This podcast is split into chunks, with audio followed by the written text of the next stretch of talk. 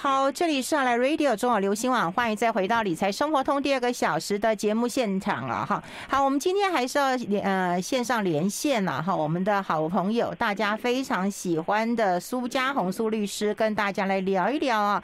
如果一个人你独居，然后你啊、要居家隔离啊，你的身体啊心理可能会承受很大的一个压力。然后呢，你老了还有财产的问题，那该怎么样的处理？赶快欢迎一下我们恩典法律事务所的主持律师苏家宏苏律师，苏律师好，韵芬姐好，各位听众朋友大家好，好，大家都好喜欢你啊、哦，感谢这跟韵芬姐讲电话，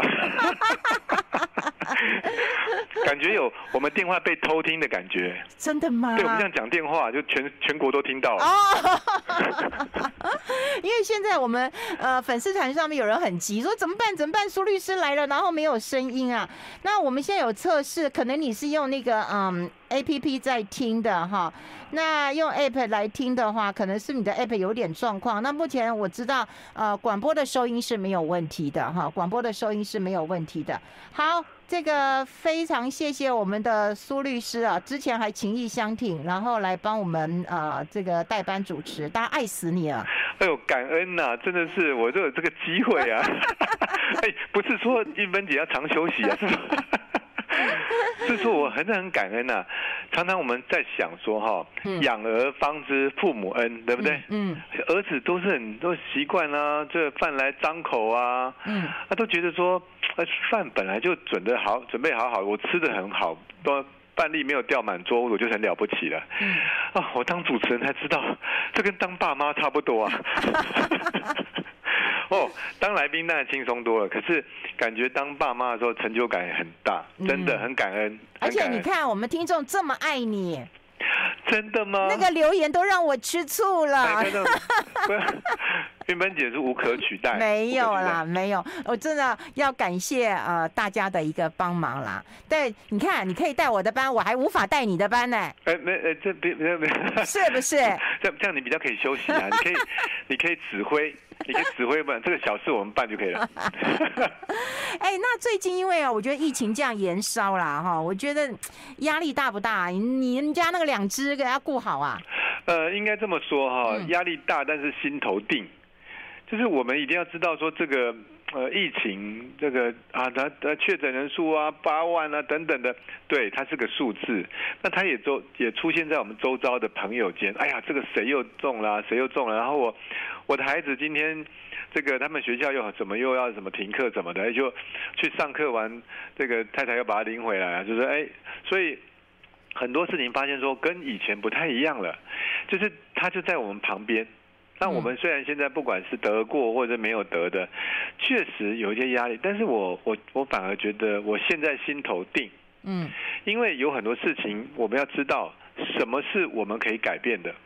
什么是我们不能改变的？嗯，我们能改变的是说，我更注意，我更注意我的，嗯，这个口罩要戴好，啊，手要洗好，很多地方我可能要加强我手的，然后也不要，也没办法跟人家聚餐了哈，也没办法上节目，然后上昨天去上电视节目也是要口罩戴得紧紧的啊，化妆也只有化眼妆眼妆啊，好像印度人啊，啊，印度人那是什么？呃，就是外国有人这这啊，回教回教的那个有的他只有只能用。眼睛对不对？也画眼妆，他鼻子以下是不能露出来的，所以有点说哇，那我又不能挂假睫假假睫毛，所以就觉得说，嗯，呃，有很多东西我们就做好这个应变，嗯，但是我们心头定，我就发现说，不管怎样，不管这时局如何，我们还是好好的活着，好好的过着，不要造，不会因为这个世界不管再怎么波涛汹涌，我相信。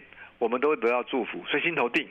那就算是有一些什么不不尽人意的事情，我相信这些都是都是有上帝的安排，天地之间自然有所安排。所以，我们一念之间呢、要抱着感恩的心呢、我把感恩生在这个时代，但是我不抱怨说现在旁边很多疫情，所以我知道疫情压力大，但是我心头更要定，抱着感恩的心，好好的过下去。嗯，我觉得哈，在疫情当下，我觉得呃，有家人互相呃这个帮助，我觉得是很幸福的一件事情。就是我在居家隔离的时候，儿儿子又会煮饭给我吃，然后端到我的门口嘛，哈，那我就觉得这是很幸福的。可是如果说有一些呃独居的。哈，不管说年长年少了，如果他独居的话，我觉得他的心理压力会比较大。你身边有这样的朋友吗？身边哈，嗯，其实是有，嗯，那但这个真的是很难，这好难解的问题，嗯，这就是说他是实际上谁能够照顾他的问题，对对，那因为他实际上确实没有，就是我一个亲戚，嗯，他就是他他生了病，嗯，他生病之后，在那他的孩子就其实没有，他就没有来看，就是比较少去看他孩子顾自己的事情，嗯，那他就必须得要。自己过生活，那当然我们另外亲戚就会偶尔去帮他，就是偶尔去，嗯，呃，就是几天就会去看他一下，看他一下。不过确实，因为人我们能够去看他，就是只能去看他，每天日子还是还是只这样过。所以其实我可以感觉到那个压力是他压力很大的，所以我们就变成说，我们也只能呃带着祝福去，也但是也没有办法，没有办法去，嗯。呃我可也不能跟他一起住啊。其实有时候这是一个，其实这个问题不是在，不只是在这个疫情期间，其实一直以来都有啊。其实我就会回想起这个问题，就回想起我跟我妈的关系。妈妈就是说，呃，我们结婚之后，妈妈就说我们就不要住在一起啊，因为婆媳问题啊，对不对？那我那时候爸爸还在，那之后爸爸不在之后，就是妈妈一个人独居。那时候其实我一直很想说，哎，是不是可以？跟那个我们一起住啊，我妈说，你别傻，卖光啊，哦，啊这样不是很很很不好吗？会会有些问题，所以最后没有，所以就他的独他独居的时候啊，刚开始我们他都表现的很坚强，没问题，都 OK，领导部归回啊，嗯，他常常讲说我是上帝的女儿不怕，哦，哦，上帝的女儿不怕，但其实有时候他，我后面又发现说，其实他他会难过的，自己一个人。这个有时候身体不舒服会难过的，嗯、所以就变成说，那就要多一点时间去陪伴他。但是有时候就变成说，这个无力感跟现实状况那时候会很有压力。所以我能，我能，我自己能体会到说，虽然我没有独居，可是我可以知道那样子，他又为了大家好哦，那那就。嗯那又没有办法去照顾他，又想照顾他，又又自己又不无能啊，因为我没办法分身，我要上班又什么又没办法分身，所以其实其实真的真的，尤其像现在的这个独居人啊，跟又再加上疫情，又又不像以前这样，像就独居你还可以出去，又万一碰到一些那样，有的有的没打那个，有的长辈哦，他不方便打，有的他身体状况又不方便打疫苗，对。那个又又更，我也碰过我那个朋同朋朋友的妈妈也是这样，就是他就是打，他没有办法打，那他就变他没办法出去啊。那我们朋友怎么办？他他只能说那再想办法居家上班，可是并不一定公司能够允许长期的居家上班。嗯，所以这个压力大，确实是让包含是他呃长辈本身，跟周遭的亲友都会因为这样子的状况而感到压力大。嗯，那所以我才说，像这种疫情，我不是上帝，我没办法改变疫情，那我只能心头定，知道说这个我没办法改变，那我能改变我的心情，嗯，那借由其他的方法，让压力不要这么大，嗯。哎，我觉得讲的很好，一个可以改变他自己的心情啊。我觉得大家都会知道你是一个温暖的律师。我有看到你最近有一篇文章哈，谈到是医疗遗嘱的问题。然后我们待会还有一个案例，那那个案例也是应该啊独居，然后把房子转出去之后衍生一堆问题啊。我们待会要先啊休息一下，好，我们要先休息一下。你也可以跟费勇小聊一下，好啊，好，可以跟小聊一下。对对对，然后我们待会来聊这个问题。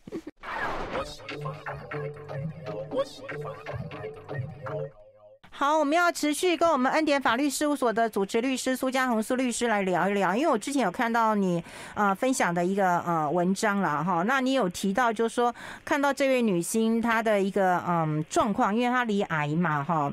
那那那那你又觉得医疗遗嘱很重要？那这个部分是不是先跟我们聊一聊？好，就是说我们应该这么说，嗯，我们现在碰到很多问题的时候，我们先要去律师了哈，律师的角度是说，那到底发生了什么问题？好，通常我们讲事情的时候，可能就不见得这么这么仔细。那发生什么问题？那一个人如果离了癌症之后，然后呢？然后会发生什么问题呢？嗯、呃，那如果今今天自己呃，像像面对医疗部分，他自己可以决定自己的事情。那当然有些时候，万一自己呃没有办法自己决定，像我的精神状况没有那么好，或者有时候是突然的情形，像我有朋友突然就是中风了，他中风的时候那很严重，他根本自己没办法表达任何的这个意见，嗯，或者是那那时候那该怎么去 怎么去决定呢？那那时候这个决定权落在谁手上呢？那我们来想想看，如果一个人呃重病，突然你没办法自己没办法表达。那或者你今天耳朵可以听得到，你没办法表达的时候，那谁帮你决定？嗯，那你说医生吗？这当医生呢？不是，医生不敢决定呢。如果今天是是牵涉到说，呃，是不是要气切？嗯，要不要插管？或者甚至说一些呃积极性的治疗的时候，那到底要不要？到底要不要？那他今天问说，那这样，那问谁呢？问家属。好，那请问家属是谁？接下来就问你，那家属是谁？嗯，家属是呃，有人说啊，他有他有结婚，所以就另外一半呢、啊？那另外一半 OK，那 bingo 就可以有这个。但如果今天他呃跟另外一半感情不好啊，那怎么办？嗯，他的决定会不会跟我决定一样？嗯，开始就问题。那么像这个女星，她她到底那未来如果真的发生这个事情的时候，她没办法自己表达，那到底是谁来帮他决定？嗯，所以这个就是一个很重大的问题。那重大问题，与其交给别人决定，不如交给自己决定。所以我说，在这医疗的部分的话，我们有没有办法做一些医疗决定？其实有办法的。嗯，这就是叫做预立医嘱哈，也就是说，这医疗的决定，通常医疗决定里面呢，它可以有有，我把它我简化哈，让为了让大家比较容易了解哈，它但不是比较没有用法律比较艰深的语句哈，口语口语口语。哈，第一个是啊不要急救，如果天如果碰到一个已经没办法回复状况，是不是不要急救？像我的妈妈就跟我讲，哎，哦，这样啊，如果你以后哈。我妈妈真的没办法决定的时候，真的呃不要切切啦，哦，什么也不要给我电击啦，哦，让我什么，呃，好好的走，就是说安宁的走。所以我妈妈从小的时候就跟我讲啊，从小时候就跟我讲，我都还没当律师的时候就跟我讲啊，这不用不要急救，因为她看过太多人世间的这个百态。这个状况，他觉得说不要，他不要急救。所以当他这样讲的时候，那你说我妈妈只有讲吗？没有，他他有去做，他有去，我没有去健保卡有这个呃注记不急救，嗯，好不急救。所以在这情况下，他已经做了。所以未来我们我们如果我碰到我们要来帮他决定的时候，我们很清楚啊，我不用压力很大。哎，开玩笑，自己妈妈如果碰到那个呃重病的时候，他叫他哎。医生说啊，这也给我可以有有救，但是要切要要定要什么的。嗯，嗯那你会你开始很纠结，哦，到底要怎么办呢、啊？我妈妈没交代啊，那这样我不电会不会不孝啊？我电了会不孝哦，那个压力很大，非常痛苦，非常大。所以我觉得我妈妈也是因为说啊，你们不用决定，我都帮你讲好了。所以，所以我也很感谢我妈妈，这不是我当律师才会的，是因为从她的。嗯，身教，他把人生最重要的经历，嗯所以我常常讲，人生最大的资产，其实资产就是这个人生的经验化作自己，而且自己来做一个决定，他就做了个决定，好，我就那那所以这之后我们面对到呃妈妈这个后面的状态，我们反而比较什么坦然，就是哦，妈妈这样决定。那反观我们有另外的这个家人，那他没有交代，那当时大家在。在想这个问题的时候，就想就只能猜说啊，他他他怎么样？哦，他他呃，这个人他以前好像呃很怕痛哦，他又很希望生命过得延长。啊，不管怎样，就那好吧，那就那就用猜的，用猜的。那猜错就救啊，救之后怎么办？嗯，就躺了三年，就人就就躺了三年，就躺在那边。他其实其实最后看起来，其实就觉得嗯蛮难过，就是说，其实那到底这样。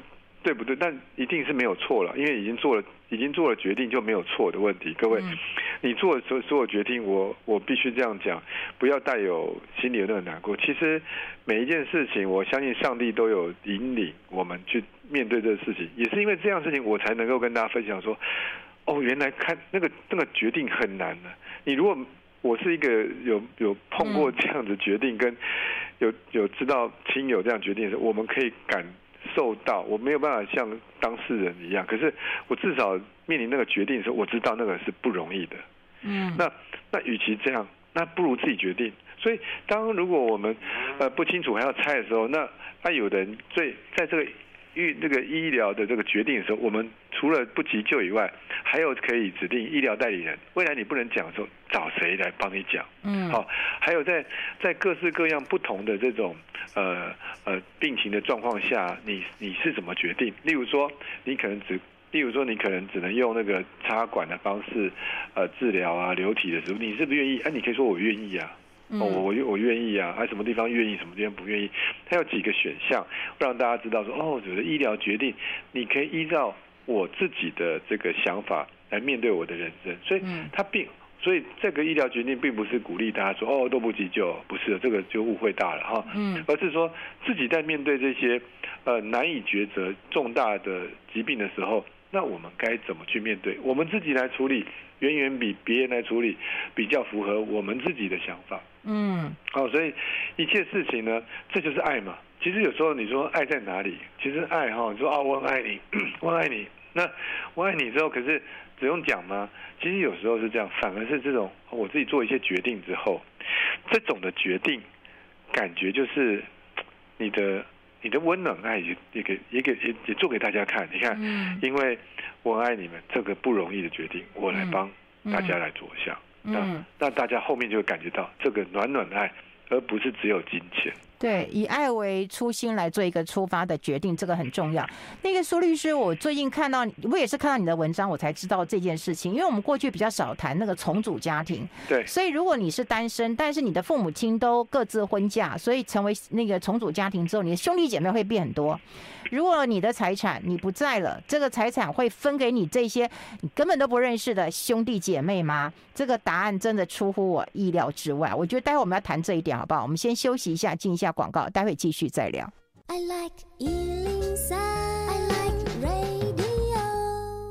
好，欢迎回来理财生活通，我是夏韵芬。在我们今天线上连线的是我们恩典法律事务所的主持律师啊，苏家宏苏律师啊。我在这边要先插播一下，因为很多人很急说啊，为什么没有办法从啊这个 app 上面来收听啊？那我们刚刚有查这个技术人员呢，他们已经告诉我们说，哎，这个中广的 app 是正常的。那如果你使用是 Android 啊哈，那可能没有办法收听了哈。那目前看起来 Apple 的手机是正常的。好，我们会努力的协调哈。啊，就是看看技术人员能不能啊把这个问题啊解决一下了。那如果说今天没有办法听到，第一个你可以用收音机，第二个我们再过几天之后也会把这个录音档放上来。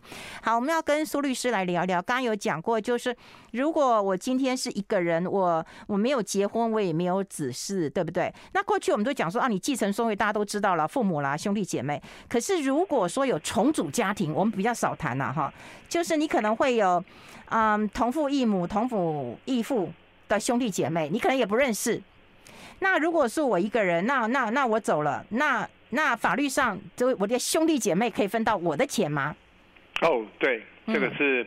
很大的问题，大家大家没有想到，对，没想到，对的，呃，我们就举个例子哈，就是有有一对夫妻结婚之后，他就因为离婚嘛，嗯、那那所以孩子就归着爸爸，跟着爸爸在一起，啊，那两个两个男生都跟着爸爸在一起，那这个爸爸呢又在第二次结婚，啊，结婚之后呢，他就生了跟第二任妻子啊，那生了两个女生啊，所以是这个两个。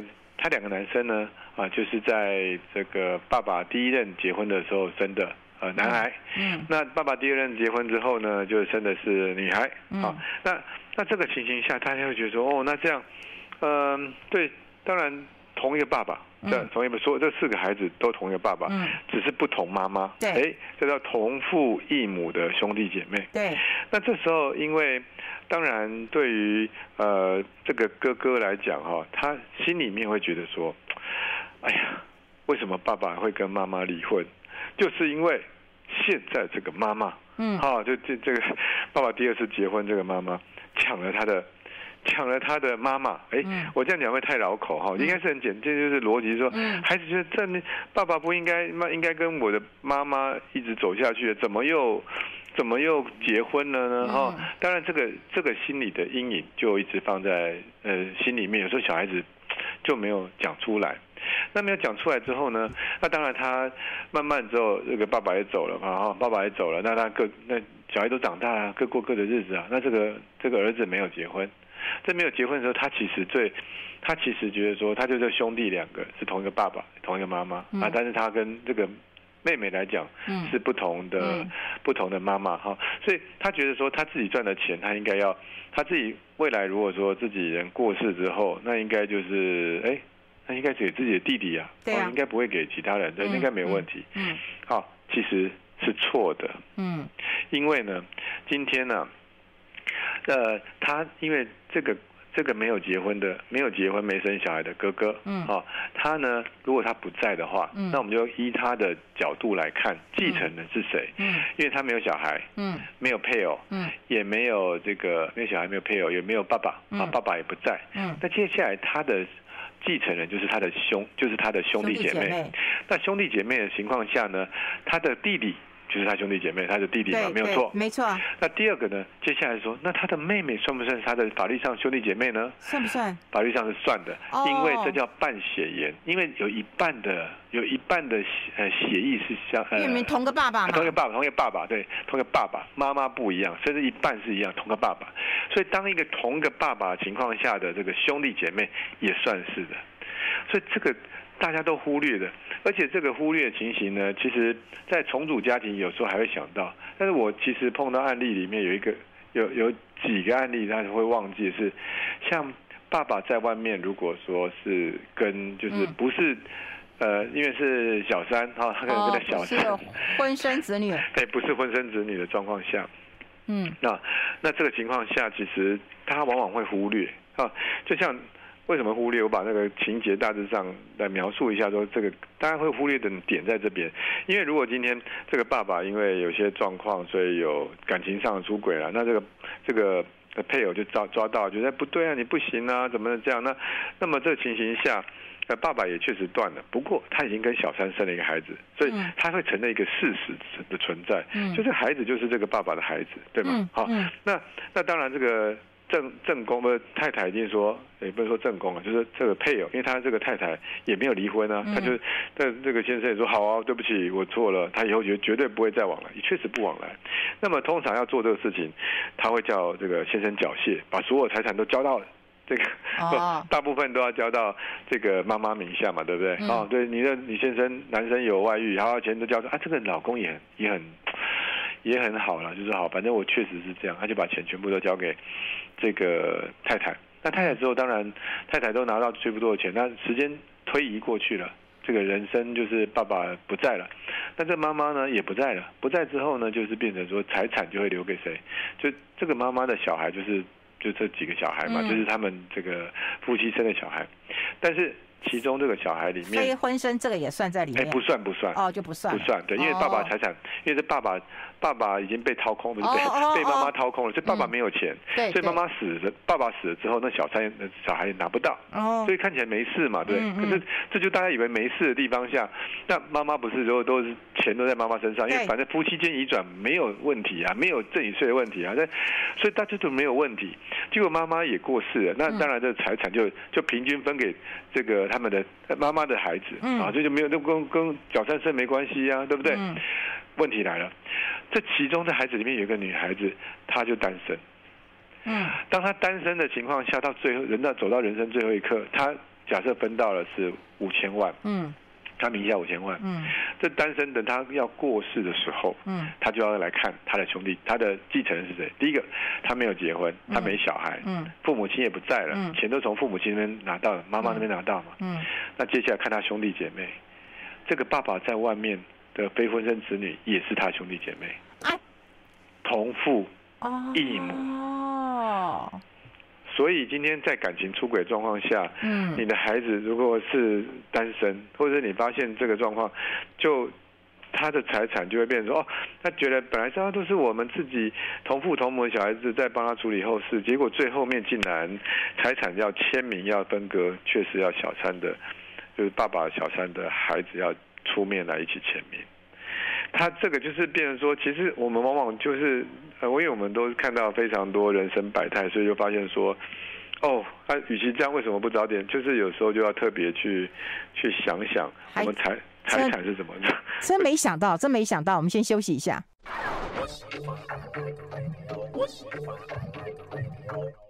好，越来越佩服律师啊！我觉得我们透过这样案例的分享，哈，就会提醒大家可能会发生的一些问题啊！我真的觉得哇，那律师的案例也看多了，然后思想要非常非常的那个思考都要很缜密啊，才能够预防未来可能发生的事情。哎，那接下来还有一个很复杂的一个案例啊，也就是那个单身的姐姐，然后中年的时候，她已经觉得说啊，那侄子对她还不错，也会照顾她，所以呢，她就把房子先过给侄子。好，那房子过给侄子之后呢，那这个爸爸呢，有一天跟这个呃这个这个小孩吵架，啊，反正就把这个房子呢又转给了哈他的这个妹妹了哈。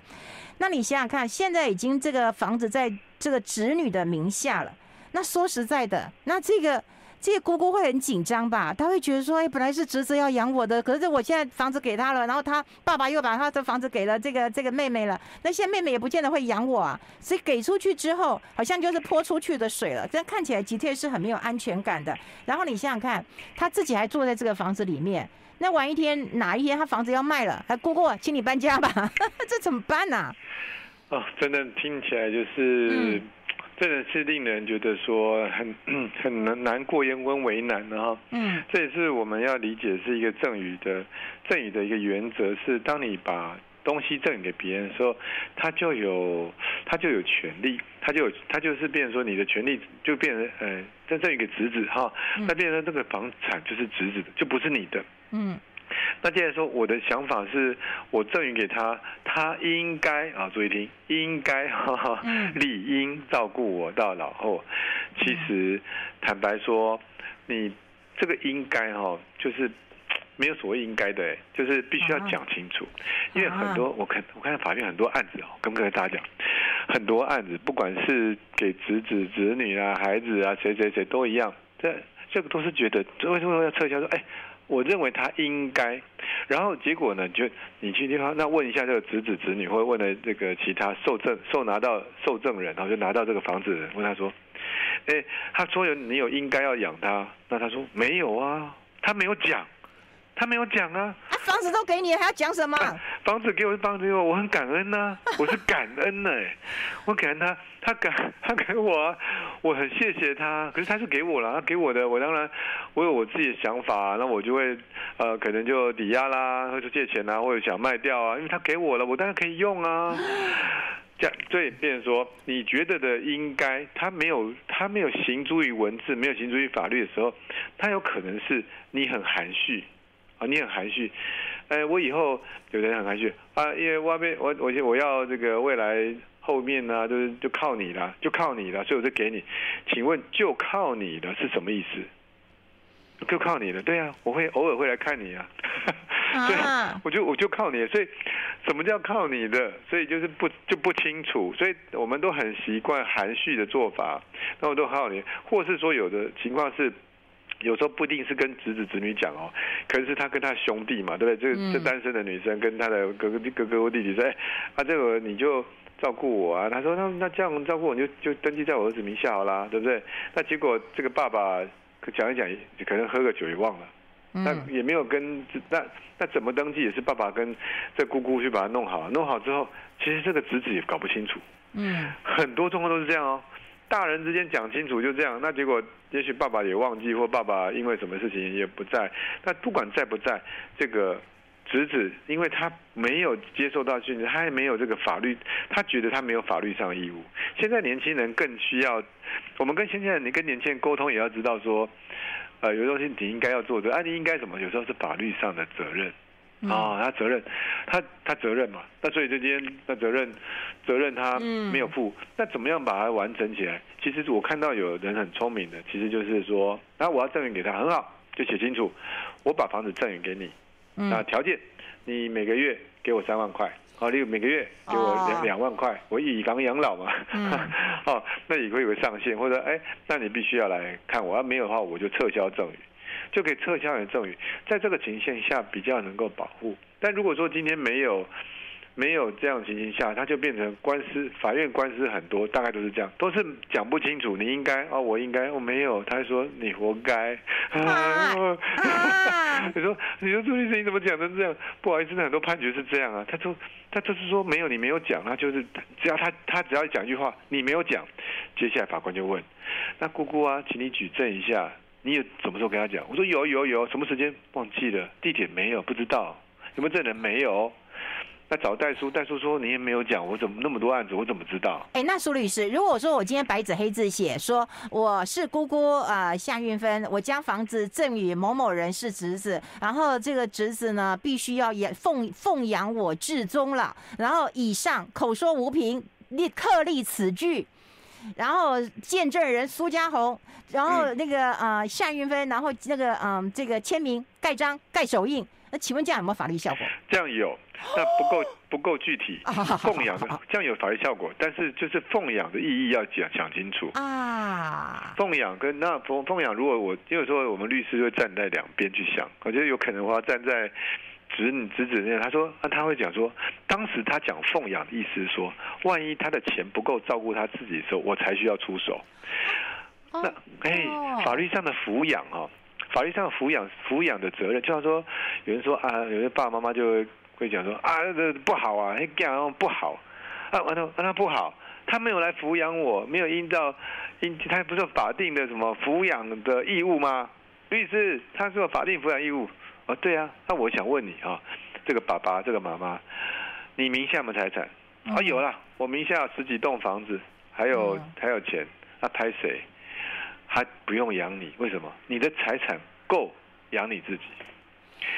也就是说，奉养这两个字，万一把变解释成抚养的，就是抚养义务的时候，就变成说你必须没有钱照顾，你是没有钱照顾自己的时候，他才要出手，那就不够明确。他会不够明确，反而是说他每个月能够给多少钱，或者说在呃什么情形下他给多少钱。会比较清楚，只要尤其是条件越清楚的时候，律师不是教你诈，律师说越清楚的话，你的人生会更温暖，因为人家不敢背叛你。嗯嗯，哎，那现在最担心的一件事情是，如果不知道找律师，如果又不知道这个法律上的一个条文，那这个中年的姑姑，我觉得她就会落到晚景凄凉了。那该怎么预防？我们待会讨论。我们先休息一下。I like 103, I like radio。好，我们要跟我们苏家红苏律师来聊一聊，因为我后来其实很担心这个单身的啊、呃、姑姑啊，她她这样子如果那个房子也给出去了，然后又变成子女的名下，那什么都没有。他听说他一生是病，然后呢，现在住在这个房子里面，哎，哪一天这房子要是卖了，那他不就什么都没有了？对的，没有错。这没有错，好残忍呐、啊！有时候这个是这个，应该这么说，这个残忍的机会是有了，那我们绝对可以避免这个残忍的结果发生。所以说，在。如果已经送的话，真的就变成说可以事后补救了。因为补救的时候，就是把呃跟这个侄子啦，或跟侄女去确认一下说，说确实这个有点有几件事情要补救。第一件事情是，这个姑姑要住在这个房子里啊，这个是最重要的。那他那怎么住在这房子里？那就必须至少要签下一个合约书，说哦，那他必须要让他签到在住在他他百年的时候才可以这个搬走。那不然的话。就要负这个违约的赔偿责任，所以第一个是居住，哈，啊，第二个是说，那有这个姑有没有需要呃人力或者财力的支持，这个也要讲清楚，因为之前可能，至少。之前在可能呃，如果有讲的话，就变成大家把它回复一下之前的记忆。哎，那那苏律师，我想插一个话，嗯、如果说姑姑把这个侄子跟侄女找来，然后呢签，就是说，哎，搞清楚啊，这房子是我给你，我给这个男生的，对不对？是。然后这个男生的爸爸又把他给的这个女生，所以思想上是我的，那能不能讲清楚？可以啊，可以嘛？只要把它讲清楚，然后把它写下来，嗯、就是说，哦哦哦，都把它写下来，就是说，今天虽然之前没有写，就把它写下来。侄这个侄子侄女他们都同意，就确认这个事情都是真的，而且要愿意履行。好、哦，那这样就没有问题。就是说，至少我们赶快去补救这个事情。一补救之后，那他就不能。那如果今天违反的话，他就是违约的法则。那这是最这是最基本的，这叫最基本款。那你说如果今天大家都以礼相待，还可以，还可以往上，往上时候甚至可以做一些信托。例如说，嗯，这个房子我听起来这个问题是他要住到百年。嗯，如果是这个问题的话，把这个房子做信托，信托呃本来是变成子女的名下，再把它信托回侄子。那这个受益人是给写？那个姑姑。也就是说，今天在这个二十年间，哈，都做三十年，都全部都给姑姑去做使用。那这个是单独受益人，这个受益呢也不能撤销。好，那所以这个情形下，姑姑就会有有法律上的权利住在这个房子是三十年，而且这个因为是受益权已经特定的、固定的，他就这个权利。那受托人就必须就必须要履行这样的责任了，他就不能说哦，那就我要卖不能卖，因为什么？已经决定受益人是这个姑姑，而且让他住。所以如果可以签完，大家都有哦有共识，签完之后，接下来如果可以做信托的话，把这个房子信托回来。啊，受益权给姑姑啊，反正最后他不在的时候，可以有个条款，万一他过世了哈，嗯那这个信托就可以怎么，就是等于终止掉了。那终止掉之后，就可以让这个侄子或者就子女嘛，回到子女的身上。这样的话就变成说，哎，那这样的话变成说，大家都皆大欢喜，姑姑得到什么？确保。其实老人家都希望得到一个确保证，保证我保证一定没问题。那如果能够做到信托，大概就是保证没问题。他就可以保证。那如果这样，那过得更开心，那最好了，那就保证没问题。嗯，所以从这个很好的案例里面，就是说，但我相信这个姑姑应该还有一些其他财产，不过最大的财产是房子啊。房子。好，那所以我们倒过来说，如果如果是早知道怎么做？如果早知道的话，嗯，当然第一个是用用用赠与，你说。赠与我不是第一个鼓励，第一个我是还是认为在姑姑名下是最好的，因为这样自己名下就不会就不会想那么多了哈。那他用遗嘱的方式说，这个房产就是赠给他哪个侄儿，好，那这个侄儿因为他会照顾他嘛，所以这些东西在遗嘱里面写清楚。当你把财产，尤其是最大财产握在你手上最后一刻的时候，其实你得到尊重会是比较大。那不是说钱的问题，而是那个人性的问题。所以，所以我都第一个鼓励这样。那如果你觉得说不行，他这这姑姑之所以想要赠与，我相信一定有他背后的原因。例如说，他的兄弟姐妹里面，除了哥哥以外，可能还有个弟弟，或有那他这不喜欢的弟弟，或。那个弟弟只要拿出钱就会乱搞哦，乱用，也许会有这，也许有这样状况，所以他才会很急的把他最大的资产要过给那个过给这个侄子啊哈，来换取得到照顾。那如果是这样状况下，就听着我们刚刚的建议，你附条件赠与的契约，你可以过给他，但是你可以要附注说，他这个房子就是要给你住。啊，或者是说他每个月给你多少钱？但是说律师这样不近人情，怎么可能敢签这个？你可以设个上上限，例如说以三百万为限啊。他每个他我需要的时候，我跟他讲，他必须要支付多少多少，也就是越越具体。那对收的人，例如说，哎，这个房子是两千万。啊！我叫他姑姑一声，好，那我三百万范围内我给他，我也愿意呀、啊，对不对？对呀、啊，愿意啊！我愿意，因为大家都愿意啊。嗯、因为价值有一千七，我只要付三百，后分五百，那个是保研啊，对不对？嗯，那没有差，所以我觉得有些这个就是依照个别每个人不同的需求，我们把它设置克制化越具体，那这个时候彼此间那个呃侄子也会也会感觉到温暖，为什么？因为很清楚啊，我房子确实是给你，我给你是一千七耶，那我不过要你三百，很正常啊，你不要别人要，我对不对？我来招标，看谁要，谁要，大家都要，对不对？大家都要，所以这个时候就会为什么会讲这样？这样就才会感觉到温暖，才会感觉到说，哦，我今天是给你东西哦。我我今天给你东西哦，你你也付了一点点代价，不过这代价远低于你拿到的价值。嗯，哦，那就大家讲清楚之后，才会有那种流动性的温暖。所以我我是鼓励哈，很多事情讲清楚再幸福。有时候讲你没有讲清楚，你不会幸福，因为有时候你话有时候是要讲在前面的。嗯，讲清楚就幸福了。嗯。我觉得是不是华人社会，或者说我们台湾人呢、啊，就是说看勾引啊，然后呢就会觉得说啊，都已经这样子，你还不知道意思吗？总要让人家去猜，然后越不讲清楚，然后就会变成衍生一堆问题。那倒不如就是你如果不好意思讲清楚，你干脆找律师，然后把它讲清楚好了。对对对，其实是需要，其实有时候是需要律师把那个意识再抽丝剥茧具体化下来，最重要是具体化下来，这个才会让大家有感觉到说，哦，原来是这个意思。那那你愿不愿意承担呢？你愿不愿意承担照顾？愿意承担，那我们来；如果不愿意承担，那么我们就赶快换人。嗯嗯，哎，这样才会变成说对的。所以我也可以祝福我们，希望我们的对谈是能够祝福。祝福更多的，因为其实法律的目的并不是为了法律，法律的目的是希望他有点送温暖。那这个是做这个底，让别人不会因为时间久了哈，难免会忘记。但是白纸黑黑字的时候，他就不容易忘记。那不容易忘记的时候，彼此间的关干呃关系跟感情也比较能够顾及得到。嗯。对啊，大家都会觉得说，哎，法律好现实，或者是啊，一谈起法律的话，都很残酷无情啊。可是每次听你谈话，我都会觉得那个发自于初心的一个温暖呐。对，一定要。但所以有有有机会，就再把像刚刚单身的部分，嗯、除了遗嘱啦，或者附条件赠与啦，嗯、还有是意定监护啊，对不对？所以有些意定监护，还有我们刚刚讲预立医医疗的决定，这都是综合起来可以让大家温暖的工具。希望大家都开心。哦，好好好感动啊！非常谢谢我们恩典法律事务所的主持律师啊，苏家红苏律师啊，跟大家做这么清楚的一个分享。谢谢苏律师，谢谢芬姐，谢谢大家。对，希望疫情能够过去，我们赶快能够相见。对，见面不要去讲讲电话了，然后又被人家听到。对，被人家听到。谢谢苏律师，谢谢谢谢，谢谢，谢谢，拜拜。拜拜。好，我们明天就要跟大家聊聊这个房地产相关的一个问题啊，大家明天持续锁定我们的节目，拜拜。I like